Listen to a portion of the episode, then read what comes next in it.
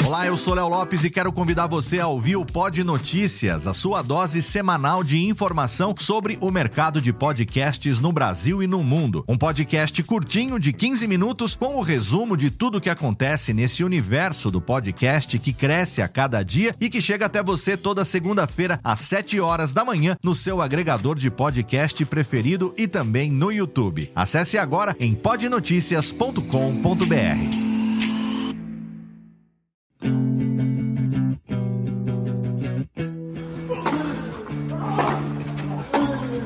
Começa agora o Backhand na Paralela, o podcast sobre tênis que vai além das quadras. Apresentação de Jeff Paiva e comentários de Ariane Ferreira. Ready?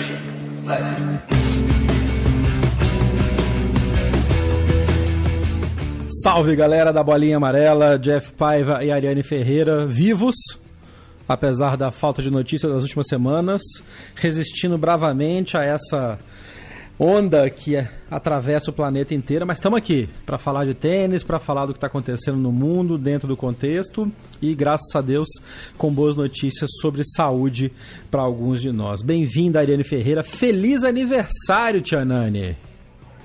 Muito obrigada. Muito obrigada. Aniversário é uma coisa ruim de fazer, né? Alguém gosta de ficar velho? Mas, porém, todavia, entretanto, como diria Fernando Pessoa, quando o sol retorna para o ponto onde ele estava quando você deu o seu primeiro suspiro na Terra, há que se celebrar, você ainda está respirando. É isso aí. Que beleza, que coisa linda. Vamos abrir com poesia. E mais boas notícias, porque quem acompanhou a gente nas últimas edições e acompanha a Nani nas semanas também estava sabendo que os pais dela estavam com Covid. E graças a Deus, as notícias são boas, né, Nani? Estão se recuperando. Sim, eles ainda não entraram nas estatísticas dos recuperados, porém já não tem mais sintomas há alguns dias. Queria avisar que para quem está achando que é piada esse negócio, a, a, a, doença às vezes ela recua e ela volta, tá? É perigosa mesmo. É bastante difícil. E depois de longo e tenebroso inverno sem fazer piadinhas com as frases de George Orwell. Uh, George Orwell, George Martin, já estou confundindo até os escritores. É, os George. Os George. Os George, que um deles nem é George de verdade. É, enfim, uh, as coisas são positivas, então a gente tem que comemorar, tem que agradecer, que é o mais importante. E a gente vai vencer essa luta. Já falei que vamos. É isso aí. É isso aí. Vamos aproveitar então esse agradecimento aí para agradecer os ouvintes que mandaram mensagens para Tia Nani por feliz aniversário, né? O Gabriel, o Erivelton, o Matheus, o Luiz Del Papa, Delas Papas, que está aqui agora no Twitter Del Papa, tá ótimo. grande amigo da época do UOL, e muito mais gente que entrou em contato com a, com a gente, com a Ariane, para desejar feliz aniversário. Fica aqui os nossos para-choques também. Exatamente. Muito obrigada a todo mundo que se lembrou de mim ou foi recordado por alguém, tipo o estagiário que me chama de Barça. Mas não tem idade para me chamar de Barça. É, a nossa enciclopédia. Mesmo. Exato, gente. Se vocês têm 20 anos, vocês não sabem que era a Barça, mas a Barça era legal, queria só contar isso. Eu não tinha Barça, eu tinha Delta. Eu não, eu não tinha grana pra ter Barça, eu tinha Delta Larousse. Nossa, a gente tinha uma enciclopédia Globo em casa também. Editora Globo, olha isso. Globo era boa também. Minha, minha mãe comprou a enciclopédia Globo e ganhou uma bíblia. Então, é, era uma bíblia ilustrada, super bonita, a gente, mó legal. É, não, as edições eram mó legais. É, a gente ainda tem isso guardado em casa. A nossa, a gente comprou a enciclopédia, puta grana, era uma baba, né, pra comprar a enciclopédia. É. E aí veio um Atlas do mundo, que era o Atlas Delta Larousse, grandão e tal, era tamanho, não sei, acho que seria um A3 hoje, né? Aqueles, del, aqueles ah, Atlas grandões, escapador. É. é, é.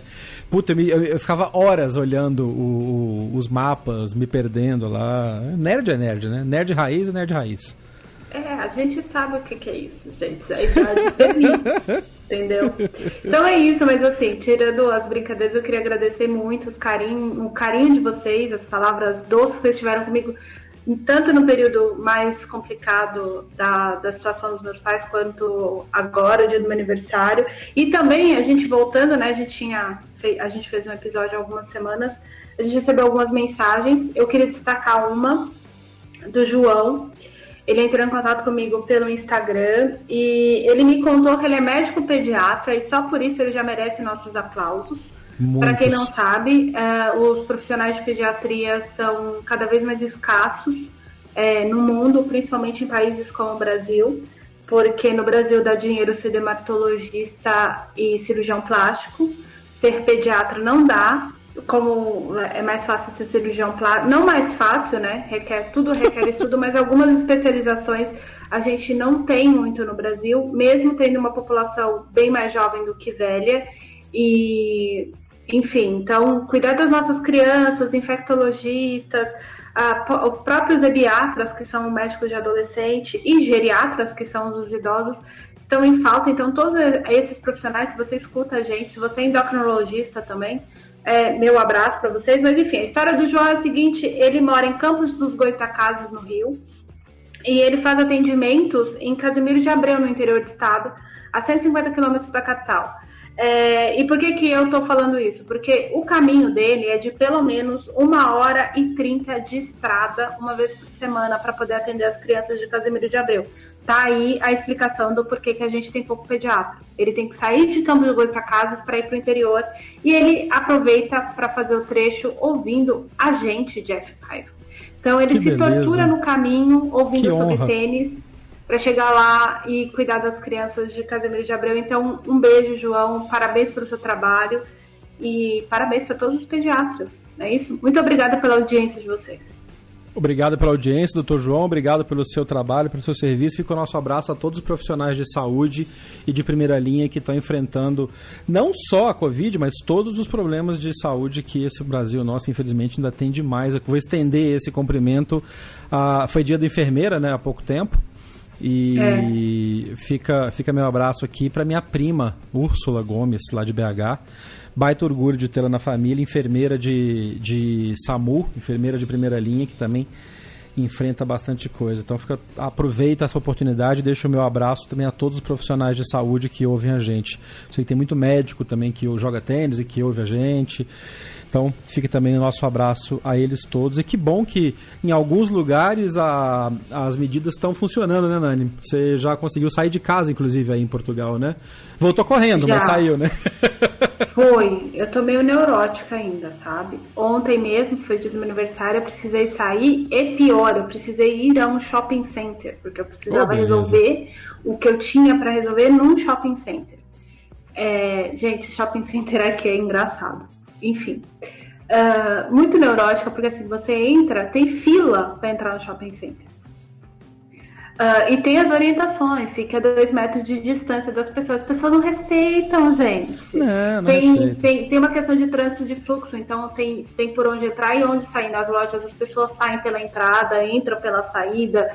É, pelo amor de Deus, Jesus amado, é um negócio assim, é aflitante. Eu sou, eu não sou hipocondríaca, mas eu sou pré-hipocondríaca. Então, é, é, muito tenso esse tipo de coisa, assim. É, gente, e outra, por mais que, tudo bem, me deixa tensa e tal, é, isso é um risco para mim e para as outras pessoas. Sim. Tem, eu, eu até contei para as minhas irmãs quando eu cheguei. No metrô aqui, a gente chama de metro, tem a marcação onde você pode ou não pode sentar para respeitar Isso. o distanciamento social. Para espalhar os bem. bancos, né? É, eu sentei no lugar onde era permitido. Três estações para frente, uma pessoa entrou e uma senhora entrou e sentou do meu lado. Aí eu falei, Jesus, eu vou levantar. Levantei e ela ainda ficou me olhando feio e continuou sentada no banco que não era para ficar sentada. então é isso, minha gente. Tem gente que não tem noção, não é só no Brasil. E nem é para falar que ah, é coisa de português, porque não é. Pelo contrário, tá todo mundo fazendo isso no mundo inteiro, né? O Brasil aqui também tem umas cenas show de horror da galera se aglomerando em, nos lugares que já estão começando a abrir um pouco mais. Enfim. O mais sensacional disso tudo é que estão começando a voltar os esportes em alguns, na Europa, né? E aí ah. recomeçou o campeonato português que está sendo exibida aqui no Brasil pela, pela Fox e pela ESPN. E aí, cara, tem umas coisas que, sério, cara, se eu fosse, eu como roteirista, mandasse uma, uma, uma cena dessa, os caras iam recusar, porque é muito bizarro. O primeiro gol do campeonato português pro Porto, ou pro Benfica? Pro, pro, pro Porto, acho. Foi marcado pelo João Corona. Aí, aí os caras todos se abraçaram para comemorar, puxando a cara um no outro, os locutores todos horrorizados. Cara, é sério, quem é ficção perto da realidade? Pois é, não é? A, a...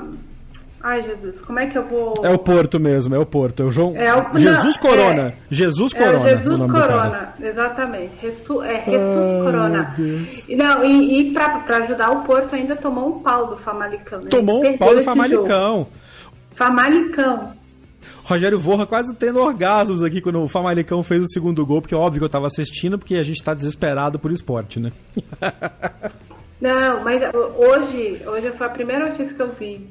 Ontem apedrejaram, as pessoas estão respeitando a quarentena mesmo. A, a, quarentena não, do isolamento social, porque a gente não está mais oficialmente quarentena. É, não é mais, uh, não tem mais a orientação do governo uhum. para a gente ficar em casa. As pessoas saíram para apedrejar o ônibus do Benfica. Dois jogadores se machucaram. Não, foram lá, tipo, o Benfica tava e saindo de um, de um, jogo, o Benfica não perdeu nem nada, mas foram lá e apedrejaram nos torcedores adversários. Agora eu me esqueci que foi do Seixal, eu acho.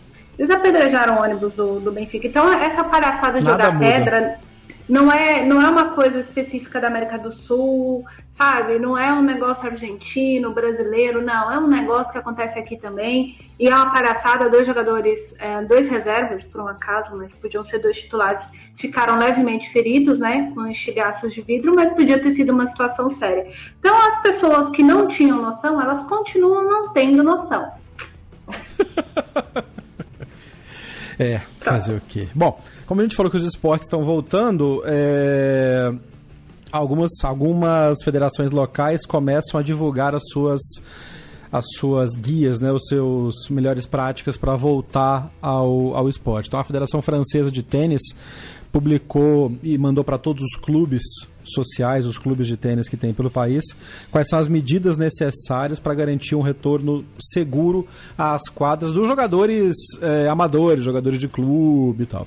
E são todas aquelas que a gente já fala há muito tempo, né? Então, não é, evitar aglomeração, se manter a dois metros, não ter comprimento pessoal, aumentar o número de bolas em quadra para você evitar ter contato com as bolas que tiverem contato com outra pessoa. Algumas, como a USTA, por exemplo, sugerem que você cada, cada um leve um tubo de bola e as bolas são numeradas, né? Para cada tubo. Então, que você leve bolas todas número 3 e o outro cara leva bolas todas número 1. E aí cada um só pegue as suas bolas. Grandes frases.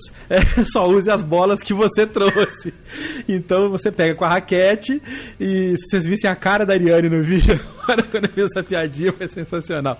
É, então você pega a bola, aquela que você levanta a bola com a raquete, mas você só toca a bola que você trouxe, as bolas que você trouxe. No meu caso, por exemplo, eu fui jogar tênis sábado passado, quadra particular, fechado, quatro pessoas, separadinho, e eu fui de luva. Então, na mão esquerda, que era a mão que eu pego a bola para fazer o, toss, eu tava de luva e a gente passa álcool na, no cabo da raquete a cada virada de game, para evitar contato. É, essas são recomendações também da USTA para evitar, enfim, para diminuir o possível de contato. Mas quadra ao ar livre, não em, não em lugar fechado, esse, esse tipo de coisa. De, de novo, se vocês vissem a cara da Ariane me olhando e fazendo tisque-tisque quando eu falei que eu fui jogar tênis. Tá bom, ouvinte. Enfim. Sim, não é momento, né? Tipo, é, não é momento. O Brasil não está no momento para vocês se arriscarem. Eu entendo a questão, principalmente emocional, do, do, período. Eu vou completar 100 dias em quarentena. Eu saí, como o Jeff disse, duas vezes, é, fora de alguma necessidade de ir ao supermercado, que foi ontem resolver um problema e há cerca de 15 dias para resolver um problema também. Mas a gente precisa se preservar e preservar os outros. E por que, que eu estou falando isso? Hum. Porque assim, cara, os meus pais foram contaminados em casa. Em casa, com hum. um, um mínimo contato que tiveram com o vizinho. Mais da metade da minha rua está infectada.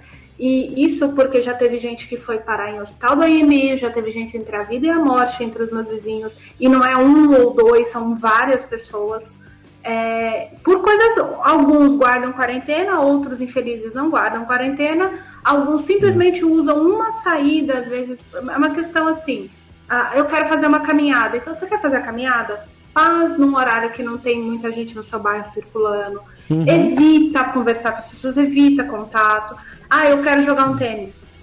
Cara, uh, evita o máximo. É, eu fui de bicicleta, por exemplo, pra, eu fui de bicicleta para evitar contato com gente na rua, fui para fui uh, o pessoal que está jogando lá, por exemplo, todo mundo estava em quarentena esse tempo todo, ninguém estava tendo contato com os outros. De novo, eu entendo fortemente o que está falando. E se, se as pessoas, eu estava 50 dias sem sair de casa. Tanto que foi um show de horror o início do jogo, pra gente conseguir pegar ritmo, para depois só conseguir fazer alguma coisa. Mas o é engraçado porque tem lugares no mundo que permitem que você saia para caminhar. Sim. Tem lugares no mundo que dizem que não pode. E.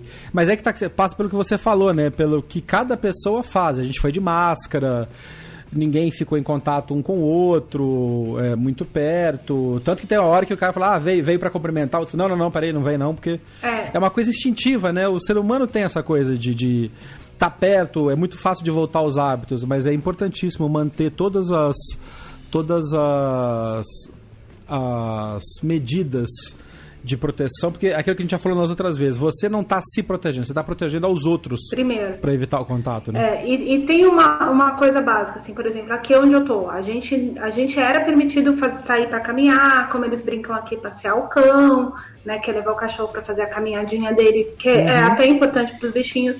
Já do, do nosso lado, a única fronteira que a gente tem é a Espanha, você não era permitido fazer nada, a não ser sair uma vez por semana para jogar o lixo.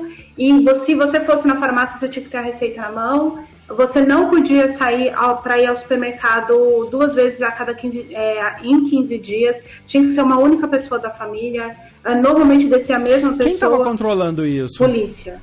E por mais que as pessoas falem tá. assim, ah, mas a Espanha é grande e tal. Gente, tinha polícia em todos os lugares. Eu tenho muitos amigos que, que são espanhóis e tenho amigos brasileiros e de outras nacionalidades que vivem na Espanha. É, sim. Na França, na França também. Minha mãe só saía com. Minha mãe é uma senhora idosa, muito grupo de risco, mas que faz tratamento médico contínuo. Ela só saía também com o, o... primeiro em papel, é que não tinha impressora em casa, depois liberaram para mostrar só o celular o, o celular, mas um aplicativo com tudo controlado e tal, e parecia guarda de trânsito, né? Controlando o horário de estacionamento. É. Se saiu na hora X, tem que estar até a hora X em casa de novo, né? Exato. E aí, por que, que eu tô falando isso? Porque, por que, que aqui era permitido e lá não? Densidade demográfica. Uhum. E isso é uma coisa que, por exemplo, a gente que está no Brasil não está tendo muita noção a respeito disso. Uh, por exemplo, lugares como São Paulo, Santarém, por exemplo, boa parte da população do Pará está dividida entre Santarém, região metropolitana de Santarém e região metropolitana de Belém. Por isso que tem muitos casos num, estado do tamanho do Pará que não tem assim tanta gente, se você for pensar geograficamente falando, mas está todo mundo junto num lugar só. É, é a mesma coisa para é. Milão, por exemplo. Milão tem uma densidade demográfica muito superior à região metropolitana de Roma. Então, o lockdown de Milão começou muito antes do lockdown completo da Itália. Uhum. E, e, e, foi feito, né? Respeitaram o lockdown lá. Né? Exatamente. Né? E quem não respeitou foi preso, né? Eu, enfim. Então, assim, a, a, é preciso a gente entender. Aqui, por exemplo, é um, é um estado um, do tamanho mais ou menos do Rio de Janeiro, um, pouco, um, um país um pouco maior que é o estado do Rio de Janeiro. Porém, a gente tem a população no país somado com as ilhas que está dentro de São Paulo, a cidade de São Paulo.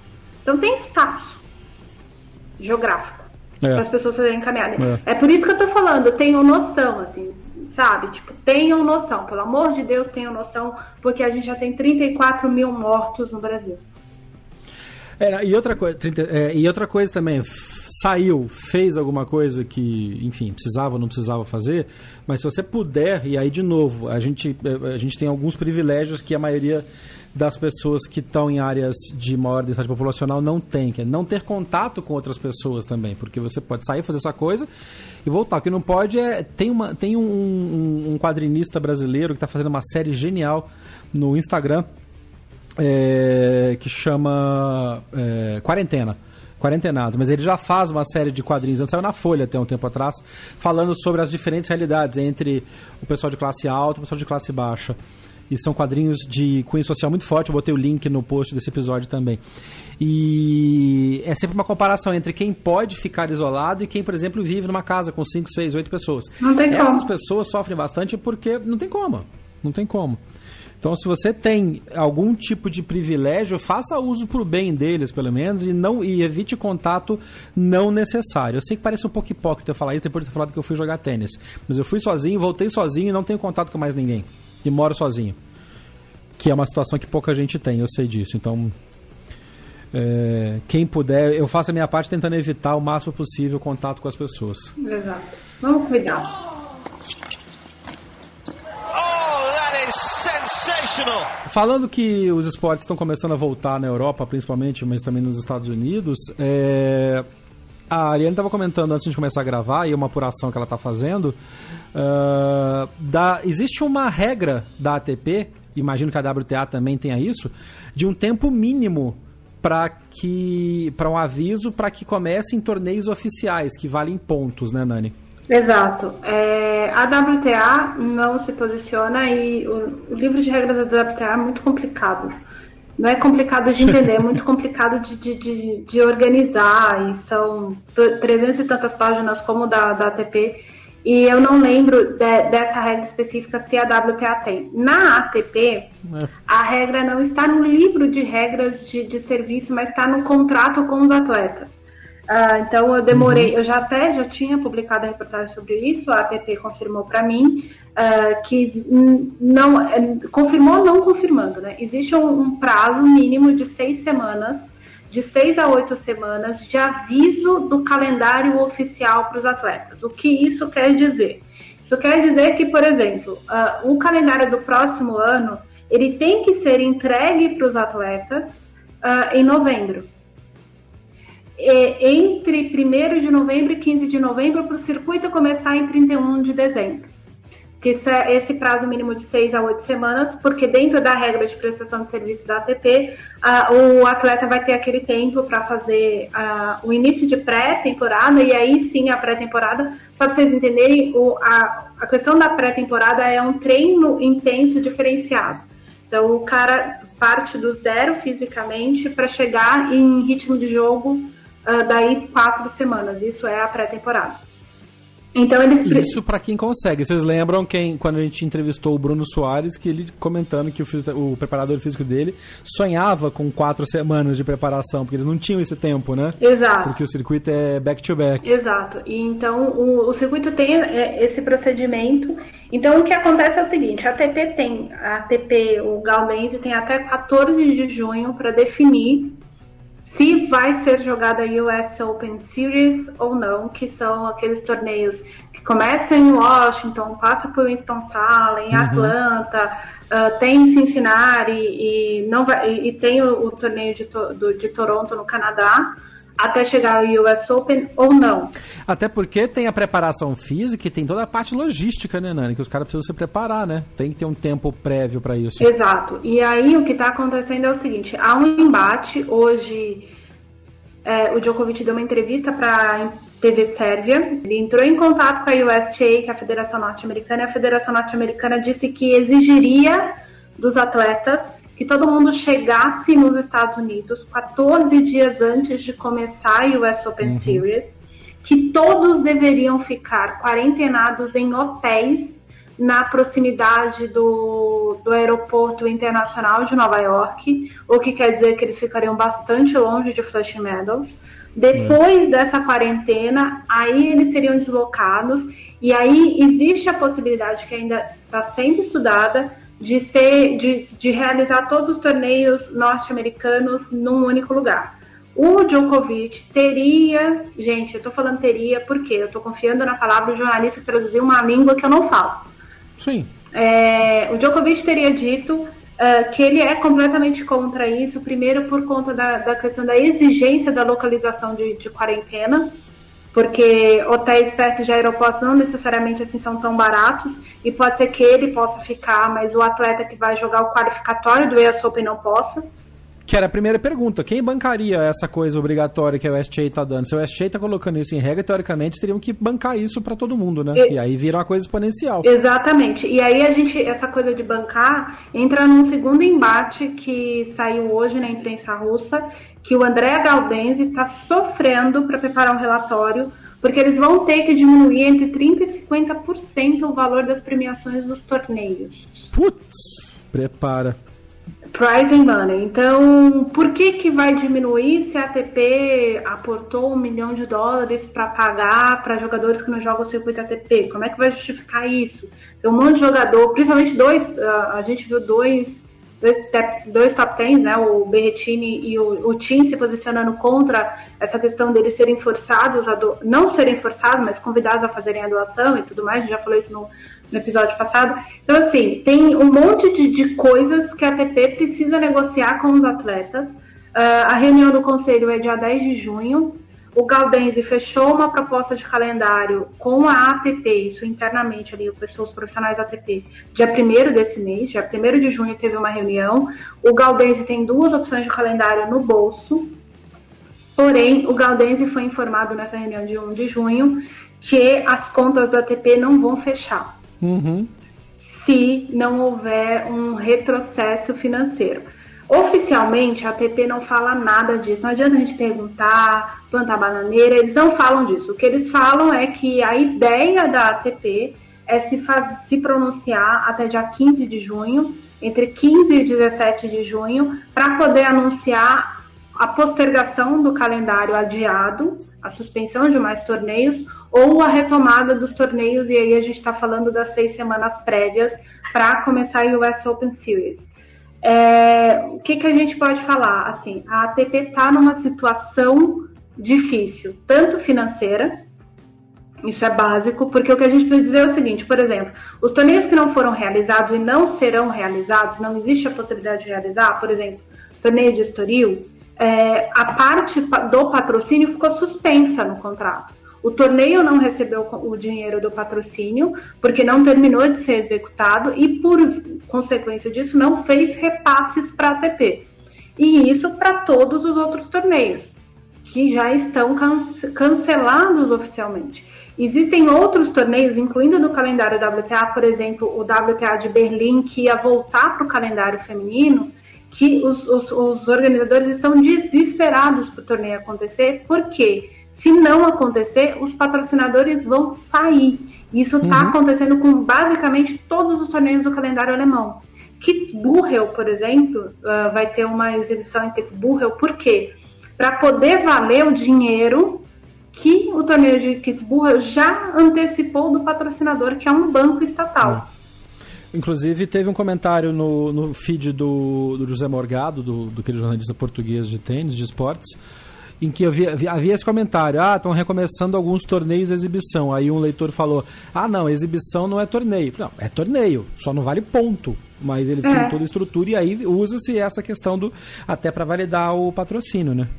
Exatamente. E é uma questão é, técnico-prática. Ah, os caras estão lá para competir. Se você ganha uma partida, você ganha um valor de dinheiro. Se você perde a partida, é. você ganha um outro que valor. É o conceito que é o conceito dos interclubes da Europa, que a gente ouviu muito brasileiro falando, que sobreviveu anos jogando torneios interclubes que vale prêmio em dinheiro, não vale ponto pro ranking, mas vale prêmio em dinheiro, tem toda a estrutura, tem público, é esporte.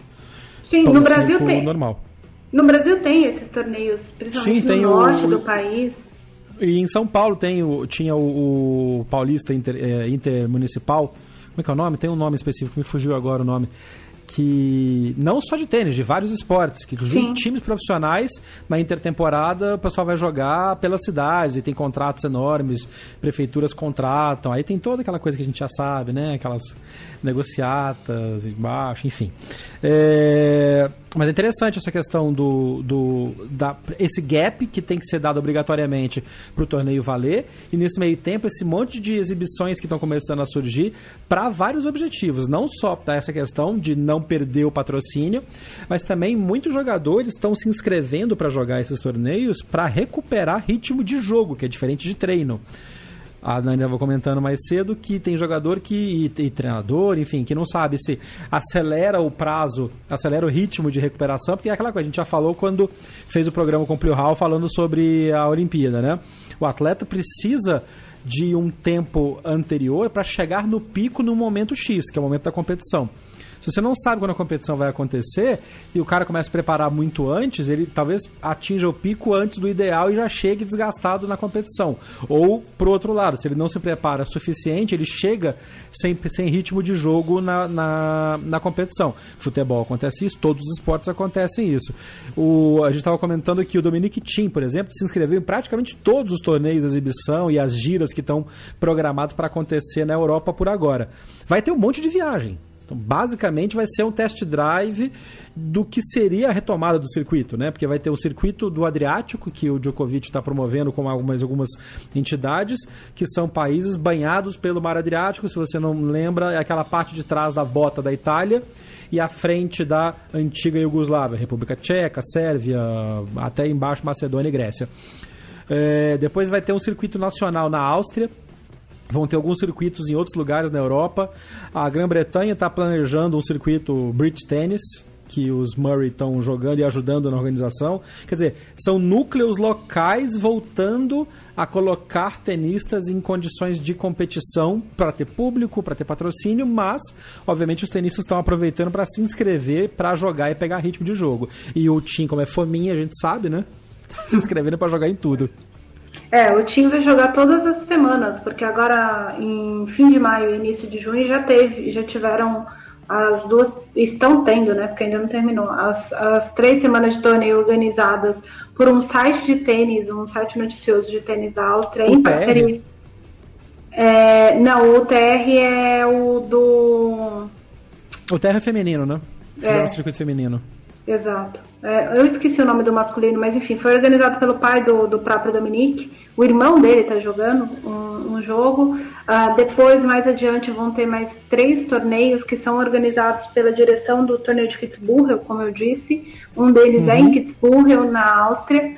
Uh, uh, no, nesse meio tempo, a partir da semana que vem, em paralelo à, Adria Tour, que é esse, essa, essa gira que o, o Djokovic está organizando, Vai ter a Ultimate Tennis Showdown do Patrick grupo que hoje oficializou, uma coisa que a gente já sabia.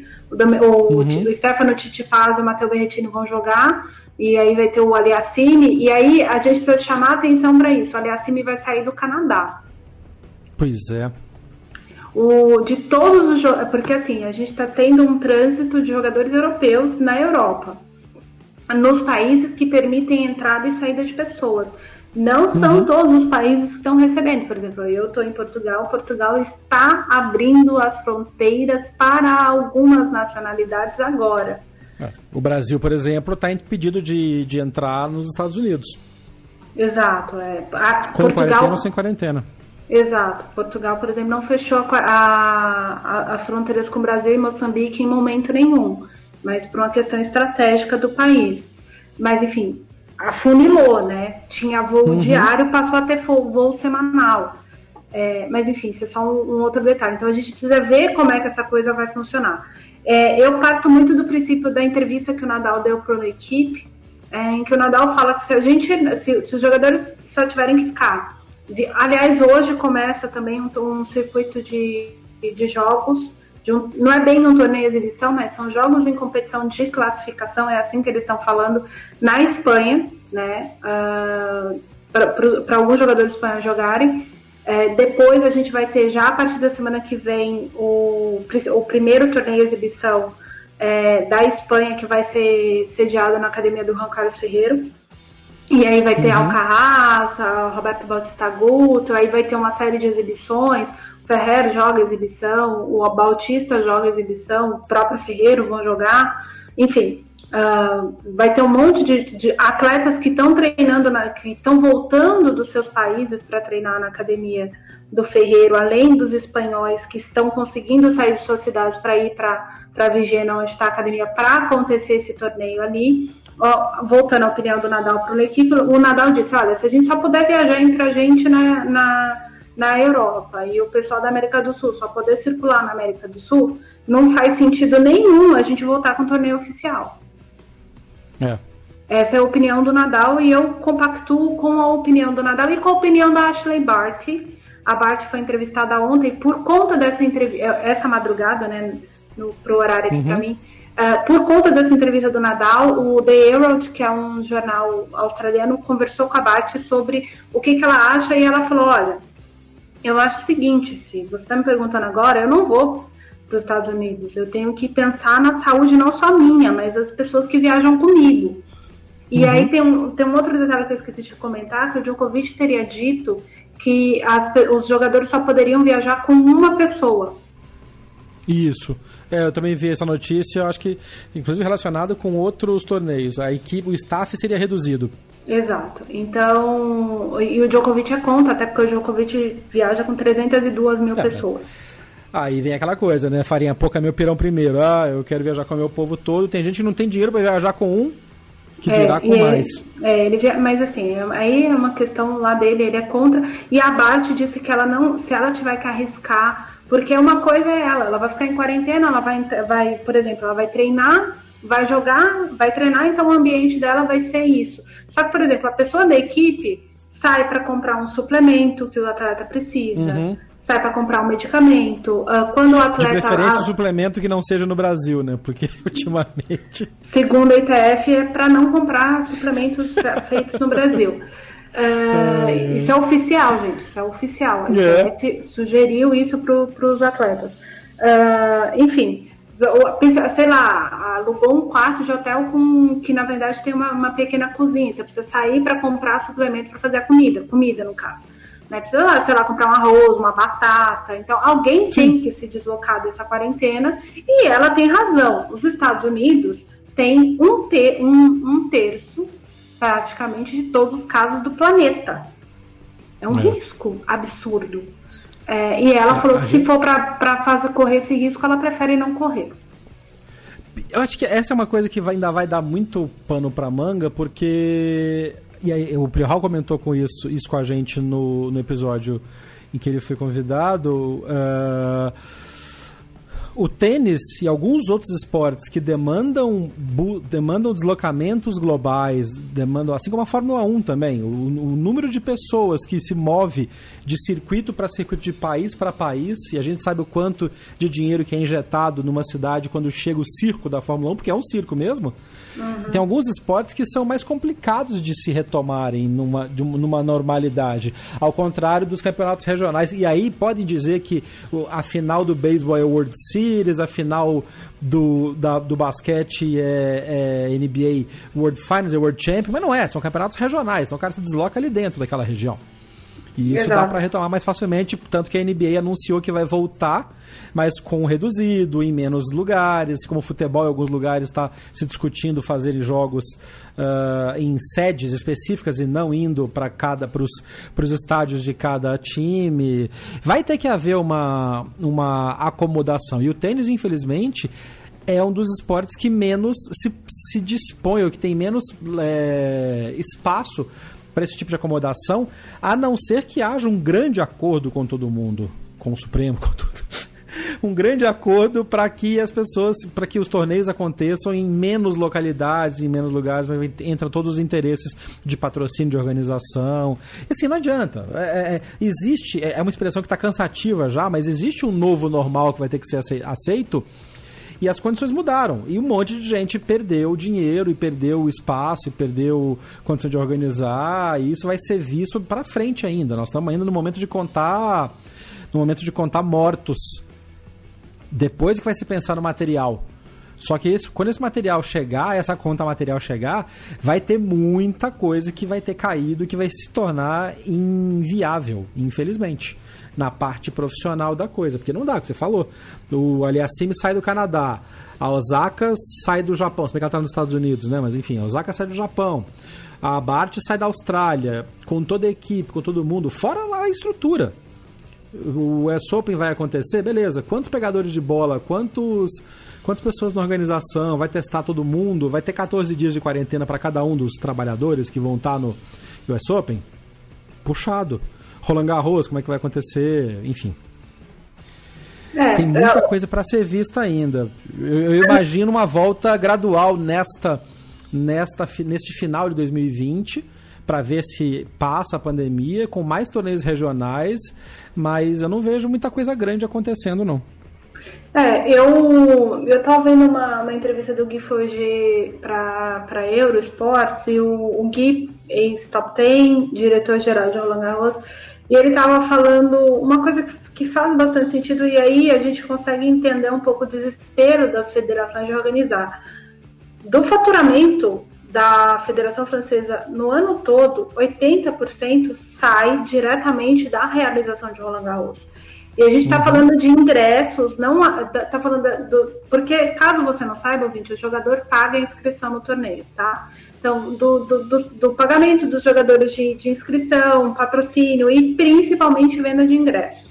Direitos televisivos e, e todas as ações que, que tem no espaço ali. Mesma coisa para a Federação Italiana. Federação Italiana, salvo engano, 87% do faturamento anual sai do Master de WTA de Roma. Então, assim, porque por mais que a Federação Italiana tenha agora o ATP Finals Next Gen, é, é, um torneio da ATP, uma estrutura da ATP, o faturamento bruto disso é da ATP. É, é, são, são federações que dependem disso, a saúde econômica da, da empresa que, que organiza o Master de Madrid depende da realização desse torneio, porque durante o ano eles organizam um monte de torneios para fomentar público, Isso. mas que não necessariamente vem renda para a empresa. Então, são Outra coisa também, as, federa as federações pegam dinheiro desses torneios grandes e fomentam os programas de incentivos, programas de, de, de jovens, uh, torneios menores, esses circuitos. A própria Federação Francesa tem um monte de participações aqui no Brasil, por exemplo. Exato. Os Roland Garros Amateur Series, que vem tudo com dinheiro de Roland Garros. É. Tem, tem, tem uma, uma, parceria de formação de atletas com a Confederação Brasileira uhum. de Tênis. Então, assim, tem, tem todo um, um, processo que depende. E aí, por mais que a gente está falando aqui, ah, ok, então não organiza Roland Garros porque a gente precisa. Vai afetar o tênis brasileiro. E não é porque o Bruno e o Marcelo vão perder a oportunidade de ganhar um Grand Slam. É porque não. realmente vai afetar diretamente, é. sabe? É, mas assim, uh, do ponto de vista de tudo que eu estou vendo e, e, muito por base do que o Gui está falando, eu acho que a ATP, e, e aí o problema, na verdade, é o embate da ATP na questão econômica com a USTA, acho que a própria ATP já tem consciência de que é mais fácil viabilizar a temporada de Saibro hum, de Saibro? do que viabilizar o US Open. É, viabilizar Madrid viabilizar Roma e viabilizar Roland Garros. Por quê? Porque a Europa está mais avançada na, na reabertura e no controle? Exato. E outra, a França, a França, Espanha e Itália, você consegue fazer de carro. É, tem isso também. Tem vários torneios que acontecem. É meio como a Fórmula 1 também, né? Que definiu agora que vai, vai, vai ter duas corridas na Áustria, depois vai ter Inglaterra, Espanha, Barcelona, Mônaco. Não, Mônaco não, desculpa. É, Monza e Spa. Que é tudo ali naquela região. Que, que, inclusive volta às origens, né? Porque o campeonato de Fórmula 1 começou só na Europa. O tênis também acontecia na Europa e tinha no máximo o US Open e o Australia Open, e que nem todo mundo ia. Exato. Então, tem essa, essas, essas questões, assim, e aí o homem já fala, ah, mas os Estados Unidos dá para fazer de carro. Mas, por exemplo, o, você Não. pegar o carro e fazer o Washington, Cincinnati, Nova York, é, só de Washington para Ohio, você gasta uh, duas vezes a distância de Madrid para Paris. Uhum. Tem um tempo, né? Porque não é uma linha reta, a gente precisa lembrar disso. Os é. não são linhas retas necessariamente. Então tem todos esses pequenos detalhes que eu acho que muito provavelmente está debaixo do guarda-chuva do, da ATP, e aí a gente entra numa observação que o Max Willander fez na, numa transmissão de podcast, que acho que com a Justine Nin, é, que tem um problema contra, assim. Boa parte da administração da ATP é feita por norte-americanos, não é só no fato da sede da ATP estar nos Estados Unidos. A USTA tem uma parceria econômica muito forte com a ATP e a gente está no primeiro ano do André Gaudenzi. E a gente precisa lembrar que os Estados Unidos, dentro da ITF, derrubou a Federação Italiana. O Francesco Rizziti, italiano, comandou a ITF por quase 18 anos E quando ele cai, ele não fez o sucessor, quem entrou foi o David Hargett, que é norte-americano. Uhum. Então tem todos esses processos internos e a gente sabe que o atual CEO da USA, ele é mais barra pesada que a Katrina Adams.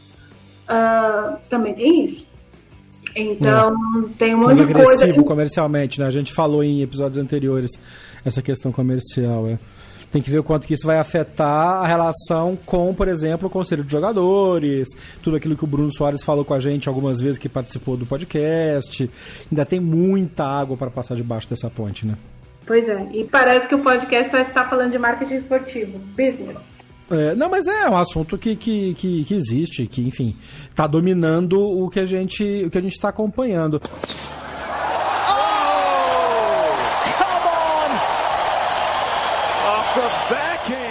É, no lado do tênis recreacional, digamos assim, existe toda uma preocupação pelo número de profissionais envolvidos, né? Tem o recreacional e tem o tênis de cadeira de rodas, por exemplo, né? Então, essa semana, os quatro grandes lãs, a Associação dos Grandes Lãs anunciou, junto com a ATP e a WTA, não, com a, com a Uniqlo, que era patrocinadora do circuito mundial de tênis de cadeira de rodas, uma verba de ajuda para as associações e para os clubes e para os jogadores de tênis e cadeira de rodas pelo mundo. Só que é uma verba de 300 mil reais. Quer dizer, é, de novo, é um, é um valor muito pequeno quando você divide por todo mundo que, que participa do circuito e a gente tem alguns, alguns bons destaques aqui no Brasil. O ouvinte lembra as participações do Léo Botija, que é o, um dos treinadores da seleção brasileira de tênis e cadeira de rodas e integrante da, da CBT e da Federação Mineira de Tênis. Tem uma academia em Belo Horizonte que organiza o Botija Wheelchair Tênis, que é parte integrante do circuito mundial Uniqlo de tênis cadeira de rodas. Eu estava batendo um papo com o Léo uh, por WhatsApp esses dias. Tá puxado, porque a gente já comentou sobre isso também, inclusive. Os jogadores de tênis cadeira de rodas têm necessidades especiais. É. São um grupo de risco fortíssimo para, apesar de atletas, são um grupo de risco fortíssimo para contágio. Então tem toda essa parte que também essa verba ela vem dos grandes lãs, das federações que descem para ajudar esses esses níveis abaixo na estrutura hierárquica do tênis. Assim como as academias, as grandes academias de tênis, estão todas fechadas. Estão é, tendo que se virar. Então, a Play Tennis aqui em São Paulo, por exemplo, está fazendo vídeo aulas, está dando dicas, mas não é a mesma coisa de ter a, o, o mensalista, né? Todo mês botando dinheiro ali. Então, dispensou um monte de professores dispensou funcionário, tá realmente, tá realmente puxado. E o tênis é um esporte que movimenta bastante dinheiro. As lojas estão todas fazendo, é, e voltando a falar de marca esportiva, as lojas estão todas fazendo promoções e dando descontos de linhas que estariam sendo lançadas agora para Roland Garros e para Wimbledon, né? A Adidas lançou um tênis novo agora que eu estou me coçando desesperadamente para experimentar, que é o Stylecon, que é um tênis sem cadarço, de cano alto, que é uma coisa bem interessante e que seria lançado, foi experimentado pelo Tsitsipas em alguns torneios no início do ano, chegou a ser usado no Australia Open muito rapidamente, depois entendeu-se que precisava de um desenvolvimento maior do modelo, então saiu o Style com 2 e ele tá parado. E já está em promoção na Tennis Warehouse, já está com 30% de desconto. A Nike lançou a linha de Paris, que seria a linha do Nadal, e dos jogadores que usam Nike, né? Assim como a Adidas, e eles estão fazendo promoções para tentar vender, porque está tudo encalhado, porque isso é produzido com muitos meses de antecedência. Exato. Tem todo, um, tem todo um processo mercadológico e uma cadeia econômica gigantesca. A gente está é, falando de grande. a gente está falando de fábrica em Bangladesh, tá? Vietnã e assim por diante. É. Então tem e até alguns produtos, por exemplo, base, algumas partes de tênis, por exemplo, produzidas no Brasil, por conta da, da qualidade dos calçados brasileiros. É, é um, uma cadeia gigantesca que, e aí, voltando ao, eu comentei que ontem foi o Shop Center, é, a gente entraria aqui no que eles chamam de saldão, né? Ainda chamam de saldos aqui. Isso, é. A Europa tem isso, né? Tem datas específicas de liquidação de inverno e liquidação de verão. É, seria tipo daqui um mês e meio, um mês e 40 dias. A maior parte das lojas já está em promoção, por quê? Porque eles têm três meses de loja encalhada. Uhum. Sem vender. Então. É. Ah, o, o, no Brasil, alguns lugares estão abrindo as concessionárias de automóvel de novo, inclusive São Paulo, que é um absurdo. Mas enfim.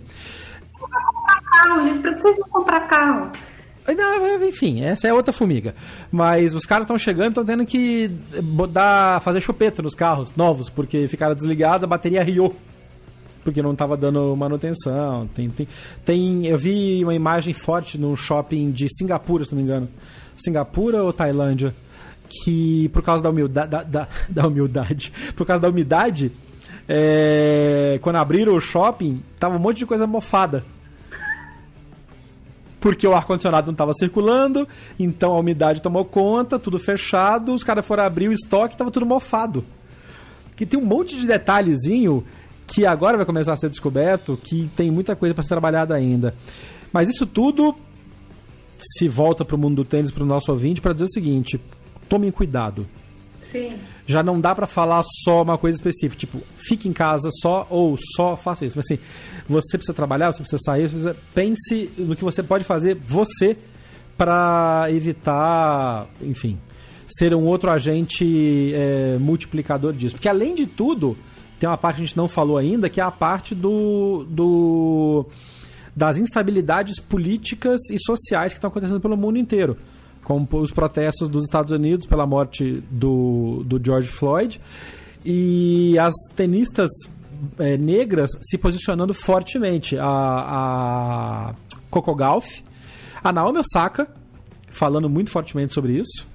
Uh, na França, o, o, vários protestos acontecendo em suporte ao, nos, nos Estados Unidos e re, recuperando um caso de acho que dois, três anos atrás, que é o Adama Traoré, que não é um jogador do Barcelona, mas é um imigrante que foi morto pela polícia em condições similares. Então, toda aquela parte social que a gente sempre fala que o esporte tem uma importância muito grande, se confundindo com essa necessidade de volta e cada um pensando no seu. Então, tem gente que fala em, em defender o social, tem gente que fala só em defender a volta do tênis é um período conturbado, né? É um período conturbado. Sobre essa questão do, dos processos, eu queria chamar atenção para duas coisas bastante intensas a respeito disso. Primeiro, a eu queria recordar uma carta que a Serena Williams escreveu quando aquele. Eu, eu me esqueci o nome dele, mas um negro foi morto também do mesmo jeito que o George Floyd, é, por ah, asfixia em Nova York. Em Nova York, foi quando surgiu o I Can't Breathe. É. É.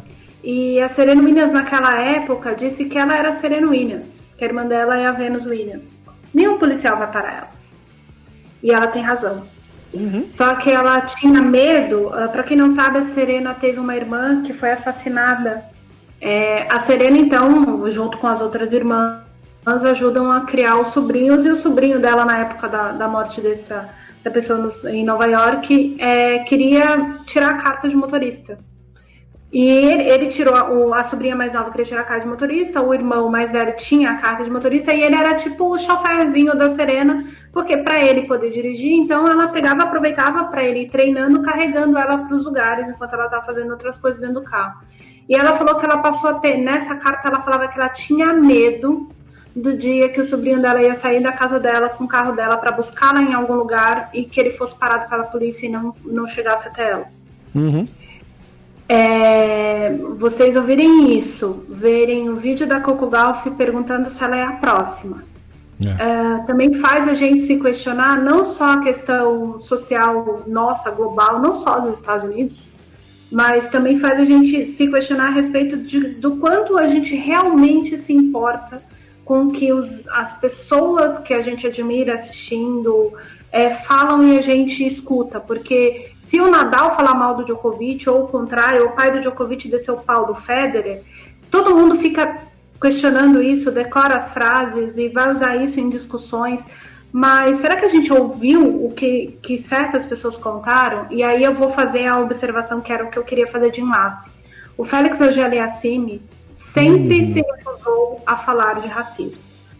Uh, uma das poucas vezes, e essa é uma das, das maiores alegrias que eu tive recentes no tênis, que ele aceitou a falar foi comigo.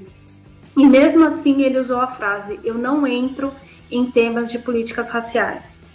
Uh, o pai do Félix é togolês, nasceu no Togo, na África. Isso. E aí o Aliassime fez um vídeo, a convite da Federação Canadense, para falar sobre o, o que ele quisesse falar a respeito dessa questão negra, porque ele é o expoente negro mais efetivo do esporte canadense, do esporte, no caso do tênis canadense.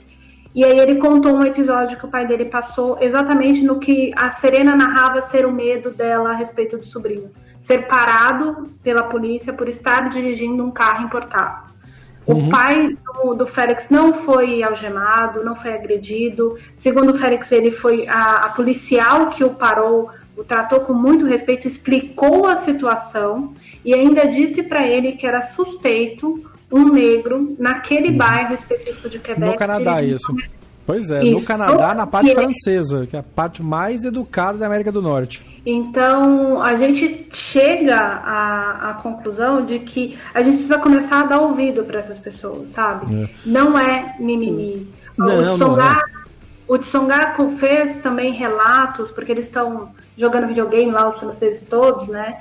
Sobre isso. O Gael Monfils contou que às vezes ele e a Eline Vitorina recebem comentários de gente amarga.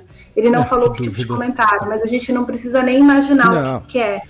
Né? Ah, Principalmente Porque... sendo a Svitolina ucraniana e toda a parte ultradireita da Ucrânia que odeia odeia qualquer, qualquer miscigenação racial, né? Exato. O, e, e, saindo do tênis rapidinho, não precisa ir muito longe, tem, tem toda uma cultura nos Estados Unidos de que a maior causa de paradas de trânsito dos Estados Unidos não é a DUI, que é a sigla inglesa para Driving Under the Influence, ou seria dirigir bêbado. É DWB, né? É Driving While Black que é o cara é preto e tá. E aqui no Brasil também, a gente tem, tem aquele filme Lembra do Boleiros? Era uma vez no futebol, que é um dos melhores filmes de crítica de jornalismo esportivo.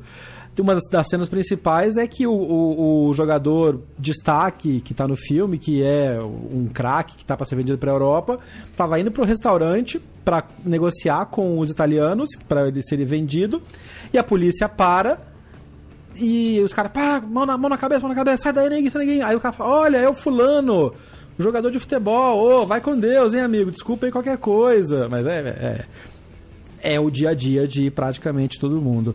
O Neil deGrasse Tyson botou um, um texto esses dias sobre isso, de que ele estava numa conferência, estava numa conferência e aí acabou a, a, a, o jantar e tal, os ali bebendo, em uns quatro ou cinco astrofísicos, e todo mundo tinha uma história de ter sido parado pela polícia. E por que que astrofísico é parado pela polícia? Porque era uma convenção de astrofísicos negros. Todo mundo tinha uma história disso. É puxado, é complicado. Eu sei que tem muita gente que ouve a gente, que tem opiniões políticas uh, mais conservadoras, mais à direita. E direito eu só queria dizer que. Direito de vocês, mas assim tem que se preocupar com todo mundo, tem que, tem que mudar esse tipo de, de pensamento no mundo e a gente tem que ter noção do quão difícil é, do quão privilegiado a gente é. Eu e a Nani somos morenos, somos considerados pardos pelo IBGE, né, Nani? Exato. É... O que é uma definição que está tendo no Brasil. Se fosse nos Estados Unidos seria negro, pela definição de lá. Porque até o hispânico ali fica meio, né, no, no, no, no, é. meio, no meio termo. É, mas existe realmente uma questão muito forte, tem que ser tomada, tem, tem que ser dada atenção a isso. Lá, como aqui também, como o João Pedro, o menino que foi assassinado no, no Rio, pela, pela ação da polícia, como o menino que, que infelizmente faleceu agora em Recife. Miguel. Essa coisa absurda, Miguel, que da, a mãe estava passeando com o cachorro da patroa, enfim. É, é são coisas muito fortes para falar e não tá fácil, gente. Eu vou, até vou pedir desculpa a alguns dos nossos ouvintes, como o, o pessoal que apoia a gente no, no, no PicPay porque a gente não tá soltando episódios tão, tão constantemente, porque tá foda de conseguir parar para falar de esporte, para falar de tênis no meio de, de crises que se acumulam e nós ainda estamos em junho de 2020, cara. Exato. Que ano. É, é, eu, eu queria fazer um comentário, eu até estava tô discutindo ainda se a gente faz ou não uma questão editorial, porque a gente está com um esquema editorial sobre saúde mental no tênis. É, e aí a gente está discutindo. No site para o qual você escreve, né? Exato, no Tênis News. Vocês é. também podem encontrar no lance os mesmos artigos, as mesmas reportagens. A gente produz os conteúdos de tênis para o lance. É, e aí a gente estava discutindo uma questão de entrar nesse, né, né nessa seara e, e de, desse outro problema que surgiu, né? Ah, porque a questão da saúde mental surgiu um pouco antes com o suicídio de um tenista chileno. É, e a gente estava discutindo e aí eu comentei a seguinte coisa que a maioria das pessoas não sabem. O Fernando Verdasco, socialmente falando, é considerado negro na Espanha. Olha isso. E aí bugou a cabeça de todo mundo. Por quê? Porque o Verdasco é, é etimologicamente falando, é, genotipamente falando, esse é o termo, genótipo, o negro nos Estados Unidos, ele é negro genotipado. Então, às vezes é uma atriz branca com traços negros, você vê eles falando, ah, fulana é uhum. negra, mas no Brasil, por exemplo, ela não seria nem considerada parda porque ela tem a pele branca. Mas ela tem... Tipo a Meghan Markle, né, a, a, a princesa lá que casou com o Harry. É, é, ela tem traços, ela tem o cabelo afro, ela é nitida, nitidamente, ela tem o, o, DNA afro, como eu nitidamente tenho o DNA indígena. Mas é a questão, e aí isso tem a ver com genes, os meus genes indígenas uhum. e os da Mesoamerican africanos, afro-americanos. Uh, no caso do Vedasco, o genótipo dele é um genótipo moro, que é um povo que era da parte da África subsaariana, quando os brancos, os brancos não, né, mas os árabes mais brancos começaram a dominar essa parte da África, eles migraram para o que a gente chama aqui de Península Ibérica e tal. Lá vou eu dar aula de história.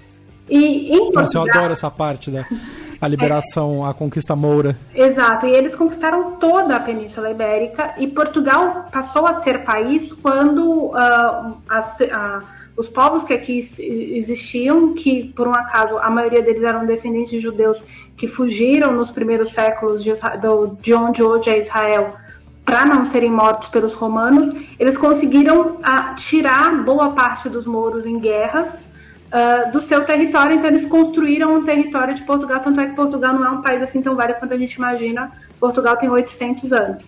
Na Península Ibérica, na Espanha mesmo, uh, os mouros ficaram, né? Eles, as tribos foram se convertendo, eles foram criando alguns reinos, uh, se fizeram parcerias com o reino de Castilha e León, que é até hoje a dinastia que, que é a monarquia da Espanha. Então, uh, existem mouros, gente do genótipo mouro, há mais de mil anos no território espanhol.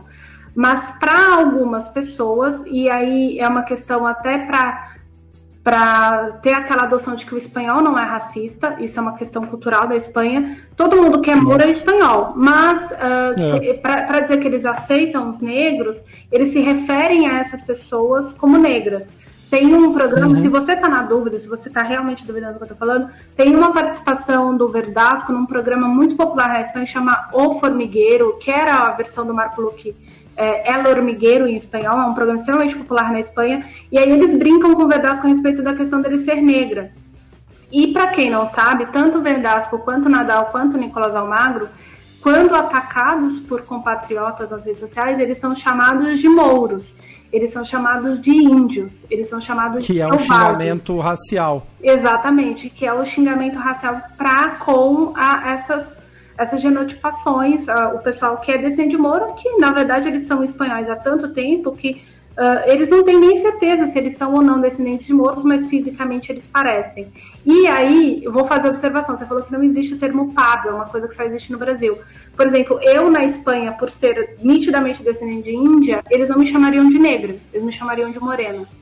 Então, só para a gente entender o quanto a gente cria um monte de termos para classificar uma coisa é. que não precisa de classificação. É, enfim. É, só é, é puxado, é isso. E este é um podcast de tênis. Sim, mas aqui você aprende sobre história da Península Ibérica. Não é? Eu, e quando eu falo que é a nossa enciclopédia, tá aí a, tá aí a comprovação. Mas né, é muito importante levantar esse tipo de assunto e pra gente, para quem tá ouvindo a gente ainda até agora, tem quase é, quase uma hora de podcast já nesta edição. E a gente tem que falar, tem que falar, eu acho que o diferencial da gente, até queria agradecer a, a audiência de alguns jogadores brasileiros que ouvem a gente, depois dão as cutucadas aí pela rede social, mas faz parte. Porque a gente não tá aqui para falar para falar só de resultadinho e o, o objetivo do, do podcast desde o início é ir além das quadras. Se tem alguma coisa que está indo além das quadras é a situação do mundo hoje. Então, a gente tem que, que falar. A gente deseja que você esteja bem, que você que está ouvindo a gente esteja com a família em saúde, com saúde, em paz. Para você que está indo trabalhar ouvindo a gente, obrigado pela audiência, obrigado pelo seu pelo seu tempo dedicado e que a gente tenha conseguido tirar um pouco da, da pelo menos levar alguma coisa interessante para você nesse período. Quero agradecer aos ouvintes que estão apoiando a gente também no PicPay. Uh, pedindo de novo desculpa pela, pela falta de. pela, pela maior. É, pelo maior espaço entre episódios. A gente está tentando realmente tocar a vida, né? Ariane com. Com as suas, com as suas é, obrigações lá em Portugal e com a família no Brasil, eu aqui também tentando fazer a coisa virar, mas a gente agradece todos os inputs que a gente recebe em todas as redes sociais do podcast. É sempre arroba BH na paralela, no Twitter, no Instagram, no Facebook, no TikTok, que está crescendo pra caramba também. E eu vou ser muito sincero, eu não sou muito fã da rede, mas eu acho que é, é uma rede que está crescendo e que está achando a sua voz agora. É bem interessante acompanhar o nascimento de mais uma rede social que vai se tornando mainstream. Muito jogadora de tênis, jogador e jogadora de tênis também aparecendo lá, né? Sim. Fazendo as suas as suas dancinhas, fazendo as suas, os seus, seus treinos, enfim. A gente tá velho para isso, mas a gente entende, né, Nani? Ah, a gente entende. A, sigam a, a Cristinian, a própria Coco Gauss e a Dária Casatina. A Svitolina. A Svitolina, a Svitolina eu ouvi poucas coisas. É, é bem, a Svitolina tá bem viciada no, no, no, no TikTok mas, também. Mas, Até a Sharapova tá no TikTok. É, e a Svitolina é muito engraçada por si só. É como a Dasha, né? A Daria Kazatkina. É. Então, enfim, a, a, a, a Dasha só. Pra, pra quem já, já viu a Dasha em torneio, em treino e tal, ela é uma palhaçona. Então, ela simplesmente tá usando o tempo dela para divertir as pessoas do TikTok, o que é bastante legal. A gente já, já, já sugere há muito tempo seguir os jogadores em redes sociais, Sim. né? No Instagram e tal. Então no TikTok também é mais uma boa de seguir. Exato. E, e eu ia só completar, porque tem uma galera do, do tênis que está começando a, a, encarar bem forte os jogos uh, de videogame. Então, para quem gosta, eu acho um saco, mas assim. Para quem gosta. Olha, esse é, esse é um assunto bem interessante. É, para quem gosta, tá tendo umas coisas bem legais. O, um, um, um dos, dos, jogadores que eu achei mais engraçado esses tempos e tem jogado profissionalmente até torneios é o Jezi Arnovitz, uhum. que foi vice-campeão do, do Masters de Paris em 2013, quando o Ferrer ganhou. Uh, o Janovic estava lá com os problemas do joelho dele, começou a jogar videogame e ele faz transmissões ao vivo no Instagram dele, no Instagram não, no Facebook dele, dando dicas. O Tsonga... E no Twitch também. É, e no Twitch também. E o Tsonga usa muito o Twitch. Tsonga, o Gael Mofis usa. É. Uh, o Dustin Brown, de vez em quando, tá no Twitch também. Fala, aliás, Dustin Brown e o Dominic Thiem vão ganhar todas as exibições que está tendo na Europa. A gente falou do Thiem, mas não, não cornetou o alemão. O É, alemão está é. aí. É. É, O Brown tá aí. E o, o Twitch, pra quem não sabe, pra quem não conhece, pra quem é um pouco mais velho como a gente, é uma rede social de streaming, de Sim. transmissão de esportes. E a Federação Francesa de Tênis organizou todo ano na época de Roland Garros tem a etapa do e Roland Garros, né, que é o Roland Garros virtual, que usa uma plataforma de jogos de tênis que tenta simular o mais real possível. E aí rolou até um torneio, o Murray tentou usar o, o- o próprio avatar para jogar, mas não estava tão bem representado. Infelizmente, os jogos de tênis em videogame não são tão bons quanto, por exemplo, os jogos de Fórmula 1 que são bem realistas. Então eu achei interessante como alguns promotores voltaram um pouco e vieram pro lado lúdico e fizeram aquele torneio usando o Mario, o Mario Tênis. Que ali é zoeira mesmo. E aí a Serena jogou, a Venus jogou, uma galera muito forte jogou. Porque o torneio de, de que Roland Garros usa, que é o tênis. é, gente, me deu um branco agora no nome do raio do, do, do jogo. não faço ideia. Mas enfim, é, daqui, a pouco, daqui a pouco eu lembro. É, ele é. Ele tenta simular demais a realidade. E não, não rola, não fica não fica, fica artificial, fica duro. Então você tenta fazer os movimentos e o próprio jogador puta, reclamou. Nadal tomou pau, enfim foi uma iniciativa que não deu tanto certo. Mas os jogadores que usam, como a Nani comentou, o Twitch para fazer, pra fazer a transmissão e para interagir com o público e para brincar só, puta, é uma diversão. Sim, e eu só queria fazer uma observação. Entrevistei o Zorman exatamente por conta dessa série de reportagens sobre saúde mental ele comentou sobre o torneio de Madrid. Ele falou que o, o, o jogo usado é, tem um gráfico muito ruim e as jogadas ficam bastante difíceis. E aí, nele falar que, por exemplo, você dá um comando, o jogo faz outro, ou na verdade você acha que está dando um comando e o jogo na verdade está fazendo outra coisa, vai de encontro com o que a Bianca Andresco, ela jogava xingando a boneca dela, dizendo, essa puta só dá slice de devolução. E aí eu falei assim, mas você tá zoando por quê? Porque normalmente ela devolve saque, principalmente saques muito fortes, de slice, né? É uma técnica dela. E aí eu percebi, depois que o Zorman disse, eu não entendo nada de videogame, que o jogo pega uma característica específica da personagem Isso. e só trabalha com essa característica e o resto é tipo coisas Exato. artificiais. Então por isso que, no caso, pro Zorman, que é tenista e uma pessoa que gosta muito de jogar videogame, o jogo de Madrid era uma porcaria e foi por isso que o Murray atropelou todo mundo. Então é isso, gente. Queria só contar esse detalhezinho. É, não, é, é e assim, é uma, é uma, uma coisa que, ah, por exemplo, no ano. No ano desde 2017 que Roland Garros organiza essa Esfírios com etapas pelo, pelo mundo inteiro. Então no Brasil aconteceu. E o, o campeão de cada etapa regional vai para Paris para jogar lá. Olha. Num daqueles eventos paralelos que acontece e tal. Então eu cobri a etapa de Belo Horizonte e a etapa de São Paulo, que foi aqui num, num Sports Bar aqui em, em, em Pinheiros. E o cara que ganhou a primeira vez aqui no Brasil, ele nunca tinha jogado o jogo. Ele jogava FIFA.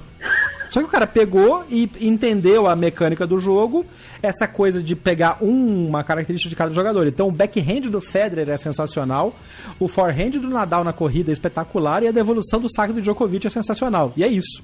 Então você trabalha só com isso e pronto. então o cara se acertou, joga com isso e vai. Agora, quem é jogador de verdade que conhece, que tipo Murray reclamando do seu próprio avatar e Andreesco também, você fala, não, mas eu tenho mais do que isso.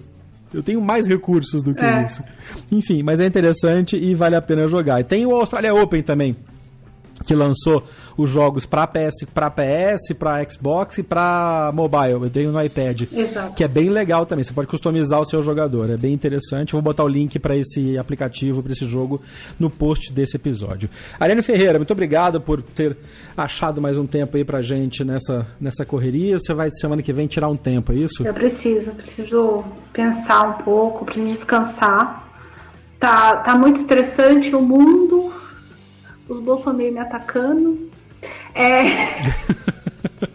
Vocês não vão me derrubar. Isso acontece. Tá puxado. Não, mas tá é. E, mas não, a, a, apesar de estar puxado, eu realmente preciso de descanso.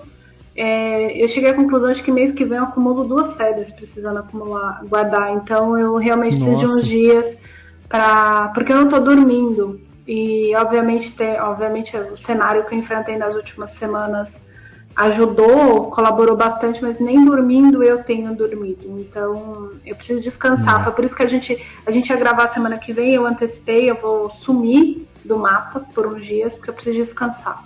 A minha cabeça, preciso descansar a minha. E vocês também, gente, assim, é, a gente, obviamente, hoje a gente trata de alguns temas não muito pesados, outros nem tanto. Também se deem esse tempo quem puder seja aproveitando o fato de estar em quarentena. É, eu, tô, eu, tô, eu tô na bolha. É, então. Eu tô na bolha. É, preciso, preciso, assim, e aí eu vou voltar pro papo que eu tive com o Felipe Vardiero, que é psicólogo do Sakamoto, do Clear, do José Aldo, do, do próprio Thiago Wilde, que faz parte dessa série de reportagens que a gente está publicando.